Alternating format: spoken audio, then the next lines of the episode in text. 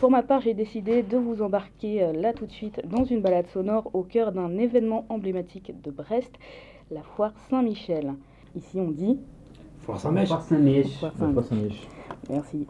Nous avons fait la connaissance de trois jeunes vendeuses, Nadia, Lucille et Souviché, qui nous ont expliqué ce qui leur plaisait dans la foire Saint-Mich. Il y a beaucoup de gens, euh, il y a une très bonne ambiance, euh, il y a aussi des bonnes affaires. Merci.